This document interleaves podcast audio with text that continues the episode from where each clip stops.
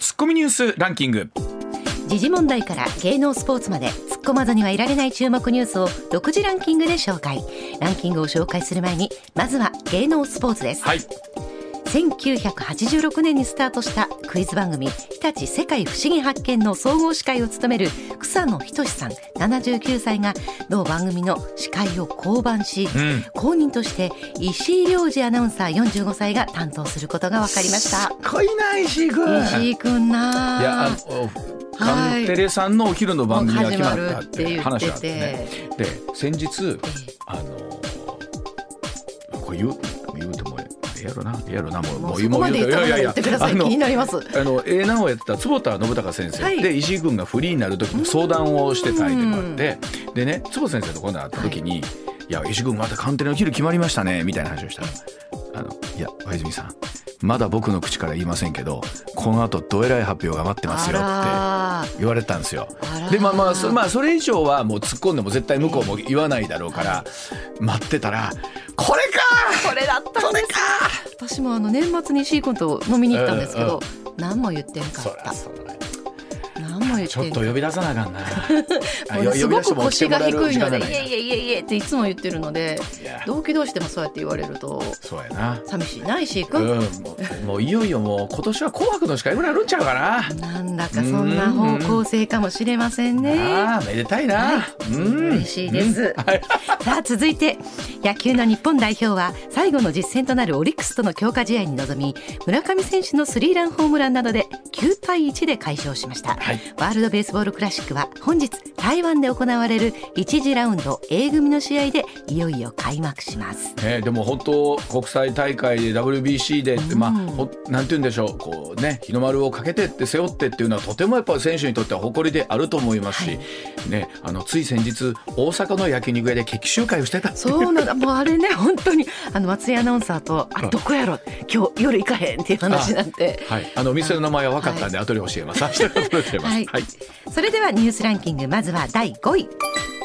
三越伊勢丹ホールディングスや高島屋など百貨店4社は店内でのマスク着用について13日から来店客の判断に委ねることを決めました、従業員のマスク着用は買い物客らの安心安全を確保するため当面継続します、まあ、いよいよ来週そういった指針になりますし、あの思ってたんですけどねやっぱりこうここまで2年に2020年からまあこの新型コロナが流行して、えー、3年ここまで足掛けかかりましたじゃないですか。となってくるといろんなものが馴染むのに同じぐらい僕かかるんだろうなと思うんですよね。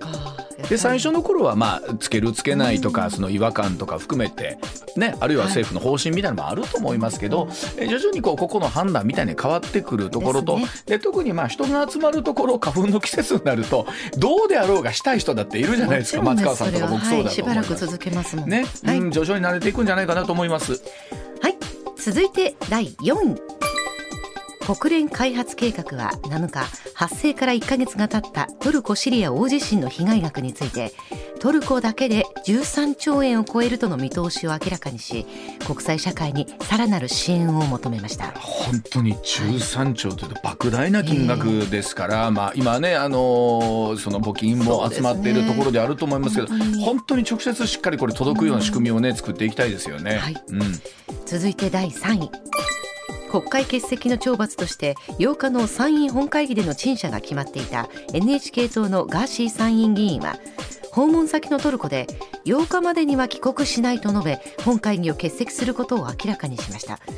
その際ガーシー議員は陳謝の動画を国会に提出するとしていましたがその後自身の SNS で国会事務局より返却されたとして動画を公開しました。結局ガーシー議員が帰ってくるのか来ないのかということで、この12週ねいろいろ、まあ、大きな動きがあったんですけれども、まあ、結局は帰国せず、まあ、本人はさ、えー近いうちに日本には帰りたい、でも今のこのタイミングではないということではあるんですけれども。タイミングなんでしょうね。ねまあ、ニュースでもあったように、まあ、このままもう一度懲罰委員会ということになってくると、除名避けられないというところにどうやらなりそうですよね。うん続いて第2位は放送法の政治的公平をめぐり安倍政権下の官邸側と総務省のやり取りを記したとされる文書について松本総務大臣は総務省が作成した行政文書だと認めました、まあ、捏造だったということだね、はい、えー、でなければ、えー、議員を辞めると高市議員は言ったわけなんですけども、まあ、それで言うと本当に捏造というね言葉も含めてですし、まあ、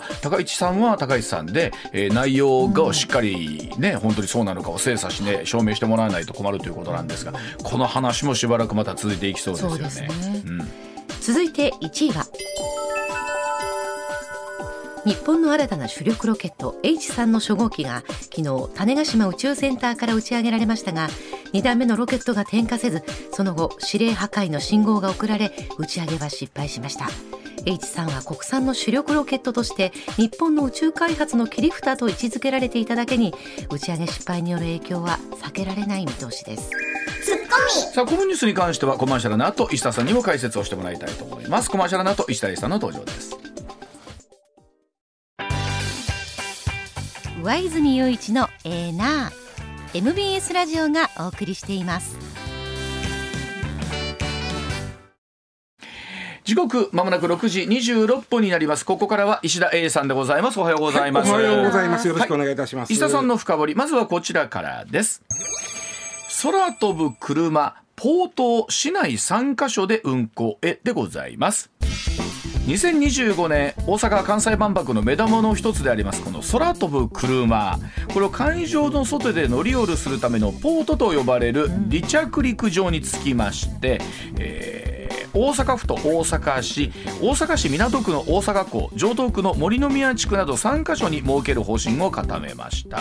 あそうか離発着場ということになるんですかね、うん、はい。え今年の夏頃からの事業者の公募を始めまして年内に事業者決定を目指すということで、うん、ポートの整備の後に試験飛行を行いまして万博で運航につなげる計画だそうでございます。まあこれあの今事業者の公募というのはこれはこのポートの運営のね、はい、事業者の公募であの飛ばす方の運航事業者はもうすでに決まってます、はいはい、まあ、えー、JAL とか ANA とかなんですけどね。で、ねはいはい、あのーざっくり僕最初に思うのが、はい、あの空飛ぶ車のこれじゃない感ってすごいな。これどういうこと？これじゃいや車じゃねえじゃんあれで。あれドローンなんですよ。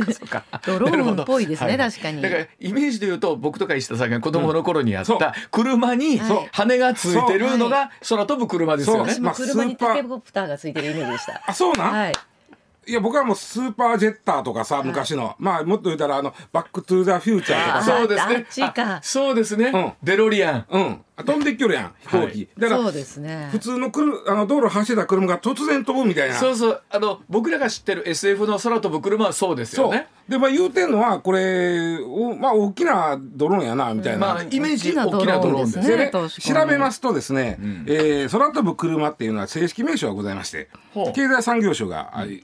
これが面白い。これで全部わかる。何？電動垂直離発着型無操縦者航空機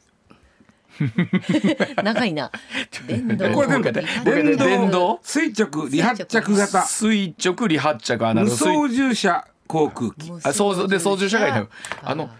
意外とそのまんまですね。なんです。でもこれで分かりやすくて、そうですね、つまり空飛ぶ車の条件を満たすには3つ必要やということなるほど。一つは、うん電動である電動はい。でヘリコプターはエンジンです。はいはい。だからこれ電動じゃない。でドローンって基本電動なんですね。はいそうですね。だからドローンのおまあ型でまあ位置づけとしてやっぱこれ車じゃなくてドローンドローンでしょうね。でまあ、ヘリコプターに比べると、まあ、車があの EV がそうであるように部品が少ないです。うん、言うてもエンジンの車やヘリコプターに比べると部品が少ないから軽くなります。軽くなります。で、えー、機体も実は安くなります、実はね。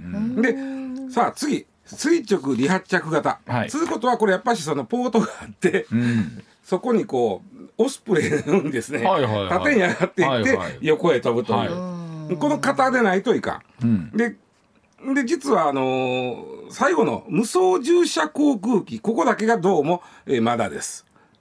あ操縦者はいるということ？いるの乗り乗り張るってこと乗り張る。乗り張ります。乗り張るんですがここ後で課題で言いますけど誰が乗るのか、うん、どういう免許がいるのかまだです。あここまだ？まだ。こすみません。動かすのは、はい、ヘリコプターみたいなイメージで動かすのかドローンのイメージだと誰かがこうラジコンでリモコンでって最終的にはそうしたいのよ。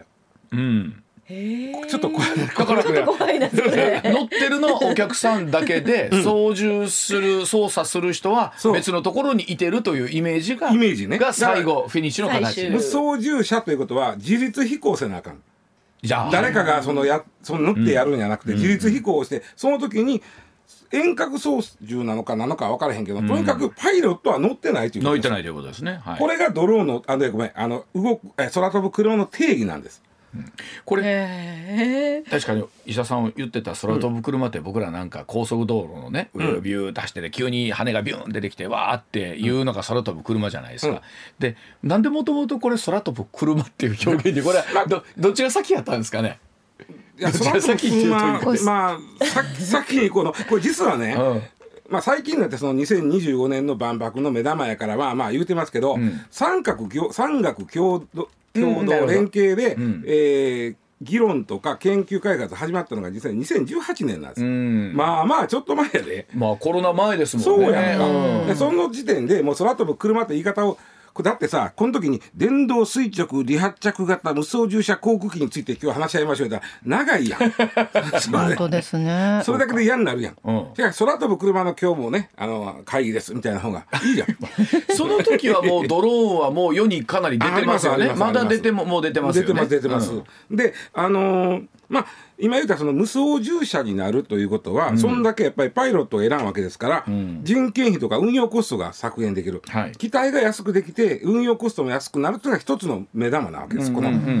で空飛ぶ車っていうのはやっぱイメージとしてはタクシーのように使うという意味があるか。らそういうことかお客さんのそうかそうか、うん、なるほど。それで言うんですけどさあ課題としていろいろあります。うん、えー、まあ、そもそもね最初この人を乗せるというよりは、うん、えー、物。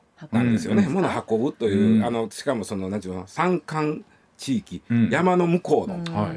えー、おじいさんおばあさんがいやポツンと一軒家みたいなところに、運ぶというイメージだったあのもう実際でも使われてたりもするみたいですよね。あの建築現場とかでは。でそれをでっかくでっかくしていった人乗せて、ただ人乗せるとなるとやっぱしよりその安全性、まあ、当然そうなりますよねね、なきゃい。けないですねこれこれこれね今後の課題って面白いのが航空法の改正というのがあるんですけど、うん、航空法の何を改正するかなんですけどね、はいはい、あのね対空証明っていうのがあるんです。対空証明飛行機とかヘリコプターはこの対空証明を取らないと飛ばせられない。ど対空証明の証明はどの証明あの証明問題の証明。あほうほうほう要はあの航空機の安全基準っていうのは国際条約で決まってるわけ。ああなるほど。はい。ねでだからはっきり言って対空証明というのは落ちないことを政府が確認して保証することです。対空証明、まあ、分かりやすく言うと、はい、この飛行機は落ちませんと、はいはい、いうことを、え政府が証明する。はい、ただ、アメリカの飛行機作る、はい、アメリカが飛行機作ったらアメリカのあの対空証明がいるんですけどそれを日本で飛ばすとなると日本にもいるわけ、はいはいはい、で結構厳しいのよこれ、うん、まあそうでしょうね。変な話ね。じゃあ飛行機で絶対落ちひん変えたら、そんなことないや。まあこれはそうです残念ながら。残念ながら。対空証明でいうとね例えばね決まりがあって、これすごいよ。20人乗り以上の飛行機の場合は、10億回の飛行時間で1回落ちる。ああ10億回？10億時間。時間。今10億時間実験しなきゃいけない。いやいやいやあのこれぼっち一気で10億時間なんてね、有史以来そんなまだないから,、ないから。だからまあ何何百機とあるな全部積算するんですけどね。なるほど。そうかそうか。積算した時に。ただね、もっとちっこいやつはもうちょっと、あの、緩いじゃおかしいんですけど、例えば19人乗り以下の小型飛行機の場合は、100万時間の飛行で1回落ちる。100万時間っていうのは114年なんです。ということはいろんな機体を飛ばして、トータル114年分という計算にして。で1回落ちるぐらいやったら体育証明出しましょうということ。そんなの台数少ないから難しくないですか？いやだからそれぐらいだから落ちないというね？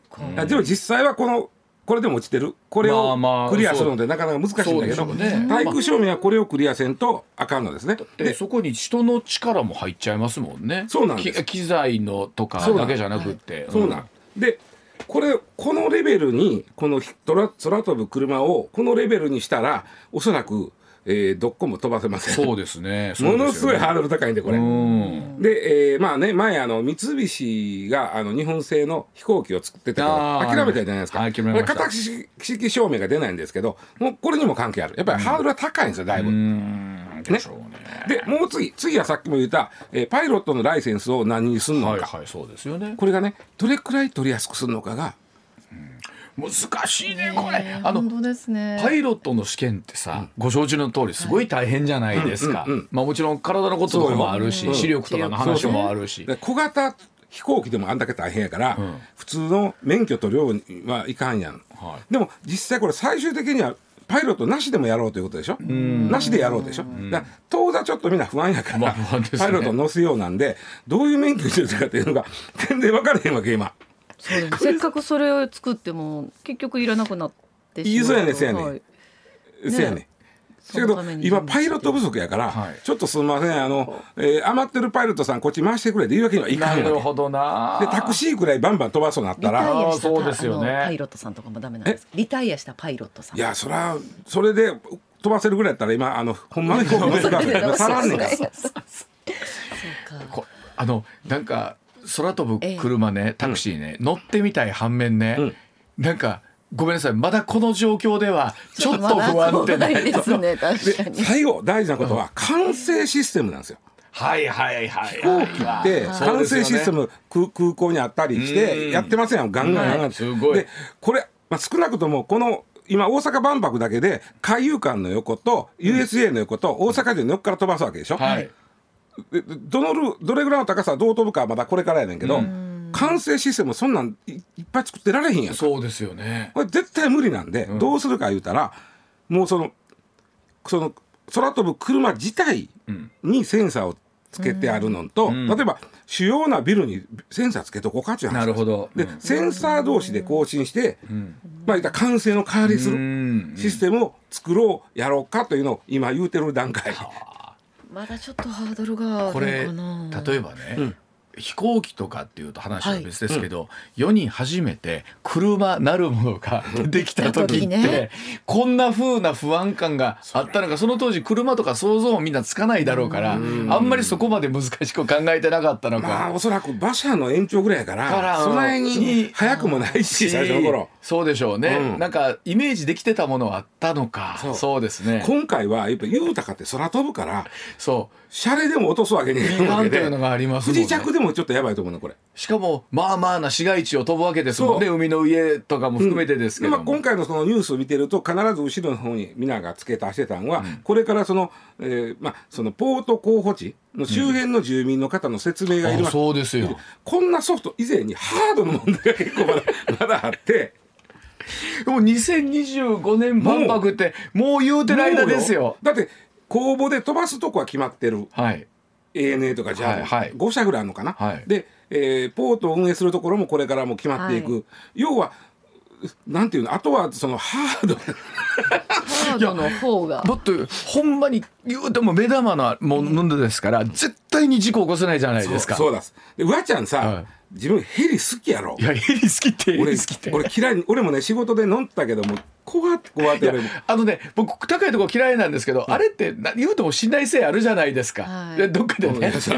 あるけどあの足元がない。いや確かに。飛行機以上に足元ないから、はい。はい。はい、なあ。飛行機以上に怖いですね、ね、あのね乗ったら早いのは早いんですよ。やっぱヘリコプターとかこう上からとの分は。だから早い。のは早いと思うんですよ、でもそら言う。かな、うん、そら言う。もあると思うよ。酔うのもあると思う。あ、そんな余裕なかったね。僕。あのあ怖い怖い思ってるから。あ多分そんなに安定して飛ばないでしょ。若干やっぱ揺れはあると思うんですよね。ドローンのイメージでいくとちょっとふわふわふわふわとこう。でも4つも5つもプロペラってるから安定すんちゃうの？これ石田さん、とはいえね、これだけ現実として日本航空 ANA がもう参入する決まってるわけじゃないですか。でポートも決まってるとこは、当然できる前提の算段はあるんでしょ？あのねできる前提も減ったくれもね今これ世界中で開発競争してんのよ。ものすごい市場になるのが分かってるから。ちなみにあのモルガン・スタンレーっていう投資会社ありますね、あそこがあの、まあ、出してる調査報告では、空飛ぶ車の市場規模は2040年には200兆円。200兆円市場2040年ああそう。もうもう言うたかってあと10そうですまあ、ね、25年に飛んであ飛んだ飛んだ言うてから15年で400兆円規模になると。これ世界ですでに友人でこういう形とかっていう例ってもあったりするんですかね？あのね現在ね世界で300社が開発中で。あ開発中で。ですでに642機種うん。出してるんだ出してるあ出してるんですねや出してて、ねで、えーっと面白いのが開発してる企業は9割が欧米。なんだけども市場はほとんどアジア。へえ中国だけでさっきの200兆円のうちの60兆円は中国が買うてくれるような、へえあそうでもうだからアジアが市場になって、でも欧米が開発してる。はっきり言って、商売持っていかれそうになってるわけ日本は。まあ確かにそうですよねそういう意味では頑張っそういう意味でも頑張っててこれ別に万博の目玉やのうて、うん新しい産業として育てるということなんですそうこれ。だから2040年って言ったら今から17年後で考えると、まあ石田さんもまだギリギリ生きまあ、てますね。まあ乗れへんけどな俺は。でもその頃にはどうなんですか？本当にタクシー代わりにとは言わないですけど、うん。それに近い状況の運行にはしたいみたいなイメージあるんですかね？まあドクターヘリみたいにはなってそうな気はするけどね。確かにね。ただそれ本当にあの管制システムですよさっき言った。そうでしたね。だって数が増えりゃ増えるほどそのトラフィックはとても、でそんな管制シコンピューターでした、塔とか管制官置いてれへんからやっぱりこれはセンサー AI に頼るしかないでしょ。そうですね。あそうか。でもそっちの技術が進んでいくそうそうそうそうそうそう。これはでも確かに今お話聞いてると2025年万博の目玉ですけど、そこに行くまでのハードルはクリアせなあかんもんが。でそして世界中でもこれ大競争が始まっててえーここはまあはっきり言って儲かるぞと。うんまあそうでしょうね新しい産業ですからね。400兆円やで。うんいやですよね400兆円市場になるの分かってて、指くわえて見てるわけいかんっていうのがそれはもう世の投資家の人たち含めそうでしょう。わかりました。なるほど。はい。時刻6時41分でございます。続いてこちらです。490円が49万円に勝手にゼロが増える新手の振り込め詐欺が出没しているそうです。インターネットバンキングに振り込もうといたしましたら金額の桁が勝手に増えた。パソコンを遠隔操作されて多額の現金を送金させられる被害が起きているということなんですね。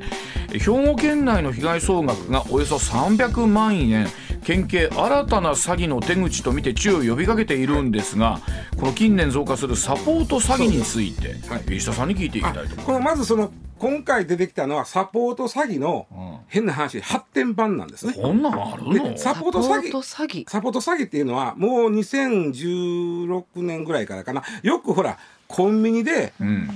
あのまあ、ご高齢の方が特に多いんですけど、はいはい。そのえーなんかこうアマゾンとかのそのカードを大量に買うて、あほいで店員の人が「ん。うあのご主人それ何しはるんですか?」うん。いやちょっといるんや」言って「でいやちょっとそれは、まあうち商売やから売らんことないですけど、ちょっとそんなに。大丈夫ですか?」みたいな。よくあるでしょ「あります。止めた」みたいな。あれがサポート詐欺なんですよ。うんうん。サポート詐欺に引っかかってる人なんですね。うんうんでサポート詐欺っていうのは昔からあるっていうか、まあ、2016年くらいからあるあるんですけど、まあ、特に僕はまあスマートフォンでは経験したことないんですけどパソコンやってると突然ボンと「はいあこのパソコンはウイルスに感染しました」ん。ポコンと出てくる、うん。恐ろしいですね。あれはねしてないんです。うん。あのしてる場合もありますけどほとんどはしてないんです。で。そのウイルスに感染しました。ボボーンと出てきて、まあ、これ偽の警告画面が出てくる、うん。それでみんな「おやなんだこれ!」と思ってたらそこの画面に「ここに電話ください」って書いてあるわけ。ね、うん。で電話したらあーまああとは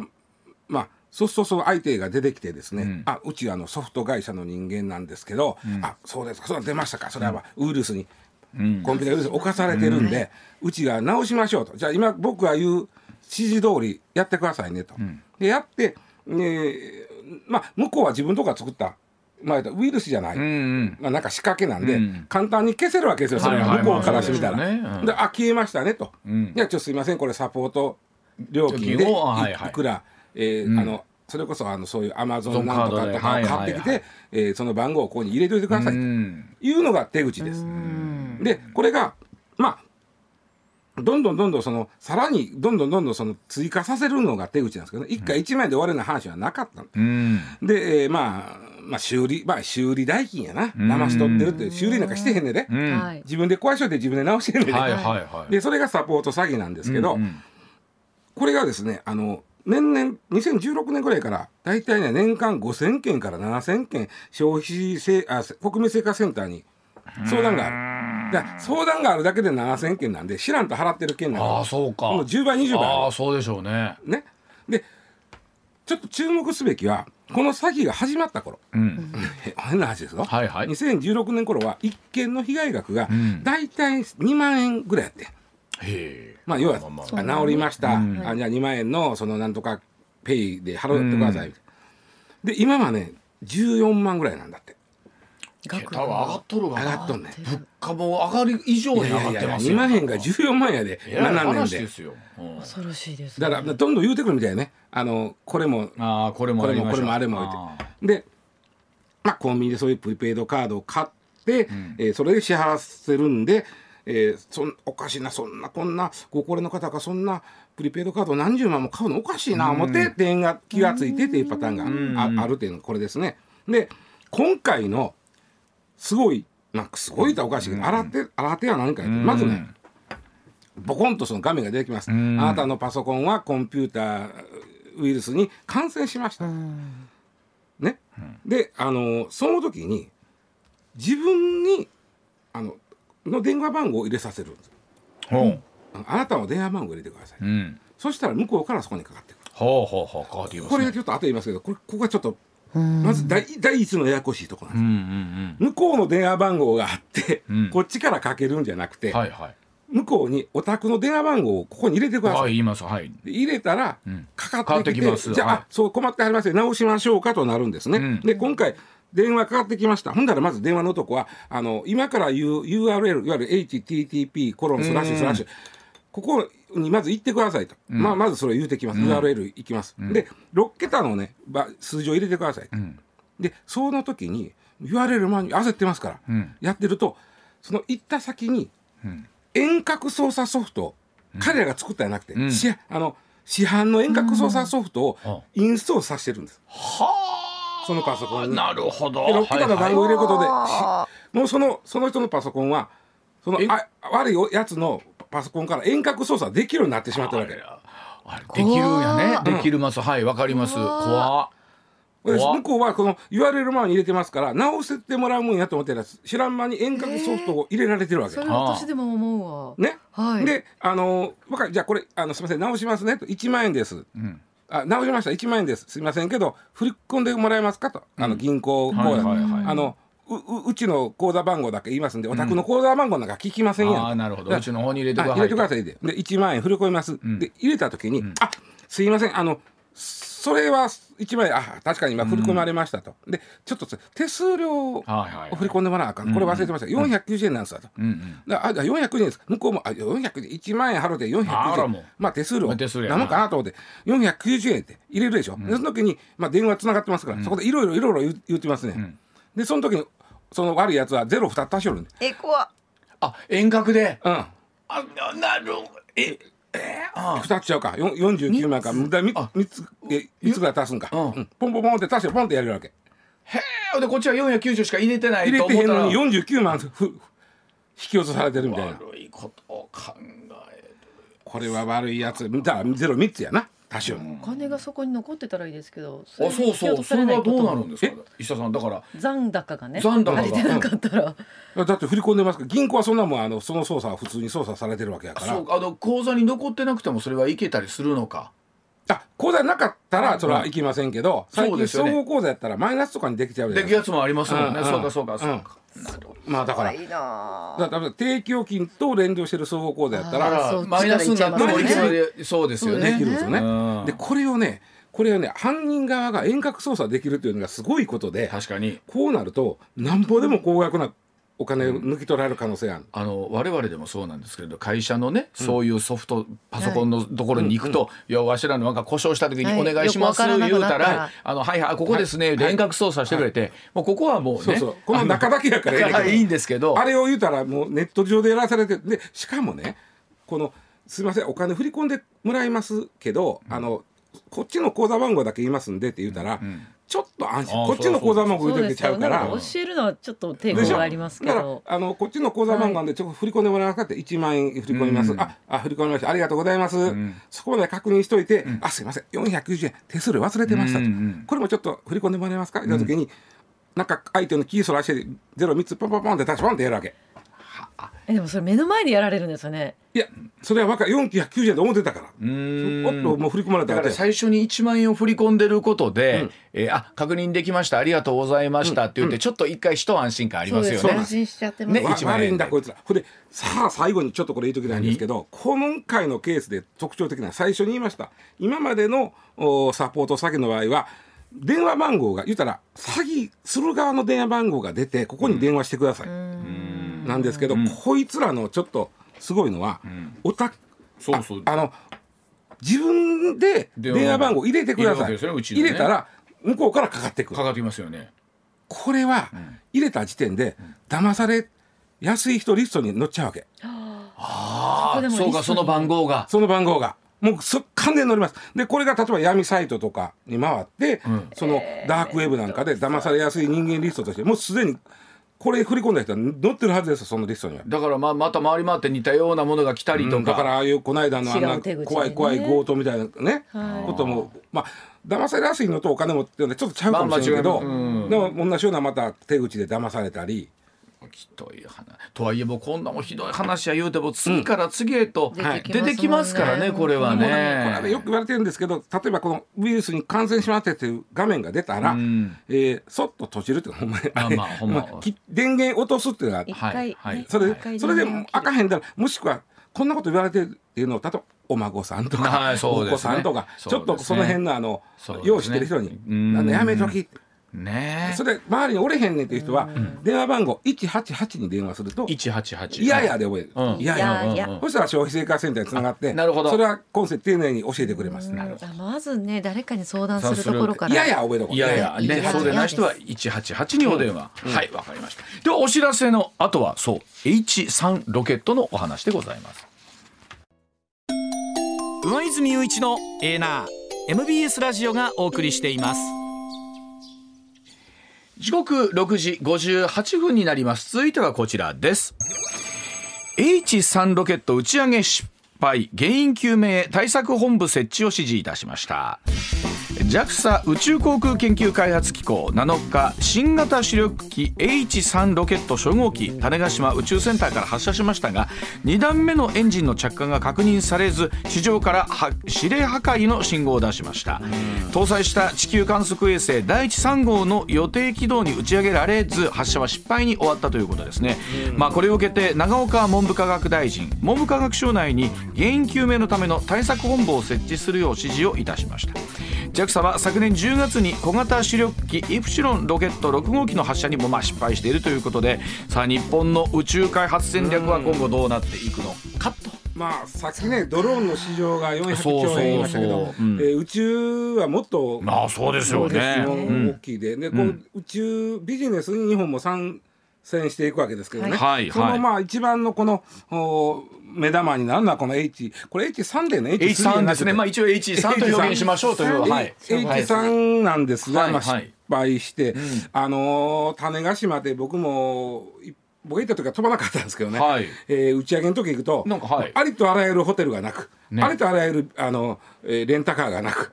ありとあらゆるもんがなぜない。要は島が全員がその集まってきはる。やっぱりロケットの打ち上げってやっぱ見に行きたいんですよね皆さんね。それとねやっぱ関係者が来るこの開発に携わった。そうか。あの考えたらあの下町ロケットのドラマの時もそうでしたよね。だから今日昨日から今日にかけてこの種子島はどんより沈んでるように思うのよ僕は。あのそうなってまうと。だから逆に言うと打ち上げ成功した時にはどえらいもお祭りになるしなるほど、はい。では7時の時報の後そのあたり今後どうなっていくのかというお話でございますそうかだから種子島自身もえらいことになるわけなんですね、あのーうん、もちろんね大勢の人はこれ打ち上げみたいもんやから来はるんですけど、うん、泊まるとこはないから、うん、みんなテント持っていって。そうか限界ありますもんね、そのあたりで。そうなんです。もう好きな人はもう。で、えー、もうホテルというかビジネスホテルとか旅館とかは全部この打ち上げの関係者が泊まる、そうかそうか。それがだから大勢の人が関わってるわけですねこれね。あのドラマで分かりました。そうでしょ。それこそあの大きなねそれこそ三菱さんはじめとする大手さんから下町の小さなそうなんですよ。でみんなが固唾を飲んで見守ってるという打ち上げロケットなんですけどこれ今回原因は分からない言うてはるでしょ？でこれねどうしてわかんねやろというのは破壊してそうですよ、ね、フィリピン沖に落ちたんでしょ？しかもかなり深いところやから引き上げれへんって言ってたら。これなかなか原因決め時間かかると思うんだよね。あのデータで見たらやっぱアメリカ中国っていうところがまあ発射の回数とそれから成功している率というのが非常に高いんですけど、やっぱりこう軍事に近いところでもあったりするんですか？そもそも昔の米ソの宇宙開発って軍事開発の現状です。全然話変わりますけど、あのうわちゃんもよう知ってる僕の友達で種子島の南種に住んでる人がいらっしゃいます。住んでる大阪と南種は南種に今住所置いてるから行ったり来たりしてるんですけど。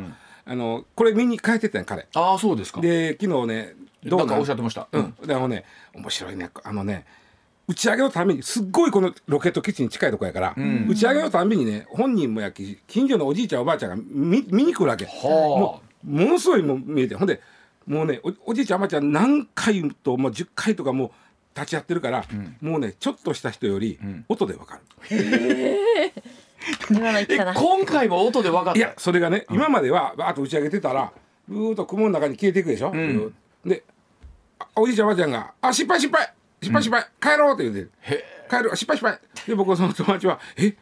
飛んでいったや。ん失敗って何おかしいやん」って。で家帰ってテレビ見てたらしばらくしたら速報が出て失敗で出てて、え。ー、いや今回はどうやったんですかね。今回はどうやって言うたらね、ね、おじいちゃんおばあちゃんは失敗や言うたんやて。え。ほんまに、うん、そそ H3 なんて初めてやんって言うたら、うん、そうやねんって、うん、ただ今まで H2A とかずっと立ち会ってるから、うん、H3 のエンジンの大きさがどれぐらい大きくなったか分かってるわけ。となると H2A であの音やってんからもっとこう大きならなあかんと、はい、大きなれへんと。第二エンジンに点火した時の音が。じゃあ最初の時点でそちょっともう。おじいちゃんおばあちゃん JAXA のアドバイザーちょっと入れてもらった方がいい。すごいね。ほでねでまあその「えどうなんですか?」ってあのおじいちゃんおばあちゃん「あ失敗失敗」で「うん、これあまあ失敗な」って言って帰るから、うん、なんかこうどういうそのがっかりしてるのか怒ってるのか、うん、おじいちゃんおばあちゃん種子島の人、うんうん、どうなんですか？って言ったら、うん、いやまあこういうことはあるやろって。あ のやっぱりねおおらかなんです。これは原因究明してただ次にとなるとまだ1年単位で物事、うん、そもそも2年遅れてんねこれ。そうですよね。2年遅れててでまたこの1か月遅れたんだけどもこれ原因決めそう簡単にいかへんでこれ。あの石田さんそれで言うとね、うん、あの毎日連日ねこの時間になると、うん、北朝鮮からミサイルが飛んでくるとか、うん、ロケットが飛んあるじゃないですか、やっぱりそれで言うと彼らの技術っていうのはそこに対して進んでるって見ていいんですか？全然もそれはだって大陸間弾道弾撃ってるわけやってことですよね。うん、でしかもやっぱり日本でもねこれだけ開発するのに何十億ってもねそれこそお金がかかってるわけじゃないですか。やっぱり、だいぶ安く作ったんやけどねね、今回、うん、っていうとやはり北朝鮮も連日あれだけ飛ばしてるってことはそこに対してそれだけ予算かけてるってことですよね当たり前ですけど。だと言ってもでも宇宙ビジネスに入ってくるはず気はないわけやんか。てかまああそこの宇宙ビジネスに乗らんでしょまあまあそうですよね。うん、だから自分のとこの言ったら防あの軍事のためにやってる。のか。ほでねまあちょっとこれ今回残念なんですけど、うん、まあ原因究明時間かかるのと次いつなるか分からへんのですけどうわちゃん次種子島おいでって言われてるんけど行く？いやいやいやあのあのむしろおじいちゃんおばあちゃんにはい。あのいや泊まるとこないんですけどその僕の友達ん家に泊まったらいいから。はあそうですね。それはそこに。いいのであれば。はい。全然あの部屋いっぱいあるんで。でも前な10人ぐらいで行って人生の間でうちロケットの打ち上げを見るってなかなかないですもんね。一回だけチャンスあったけどその時は飛ばへんでね。もうがっかりしてもう JAXA の人があのたまたま南種の人かしあの町役場の人が、はい、こんなん初めてですわ言ってたんが、うん、めっちゃ天気良かったんよ、はい、飛ぶと思っとってん、はい、そしたらあれね飛んだロケットって3箇所から追尾するのね、はい、一番遠いのがグアムなんですよ。ああそうです三角測量みたいにするわけ。はいはいどこに飛んでるか。ね。うん、でそのグアムのそのレーダー基地に、が台風に襲われてて、それで延期になって。ん。あそういうこともあるんですか。島のお天気だけじゃないんですね。そうなのよ。あそう僕も行きたいんでその時はまた声かけてください。もしよかったら、あのぜひ泊まるのは大丈夫です。その時はエーナーで中継しましょう。やります。いいですね、えー、エーナー中継しましょう、北海道別海については宇宙アナウンサーとして頑張ります。はい。任せてください。わかりました。段取りします。はい、えー、ということでございまして、えー、ニュースでございました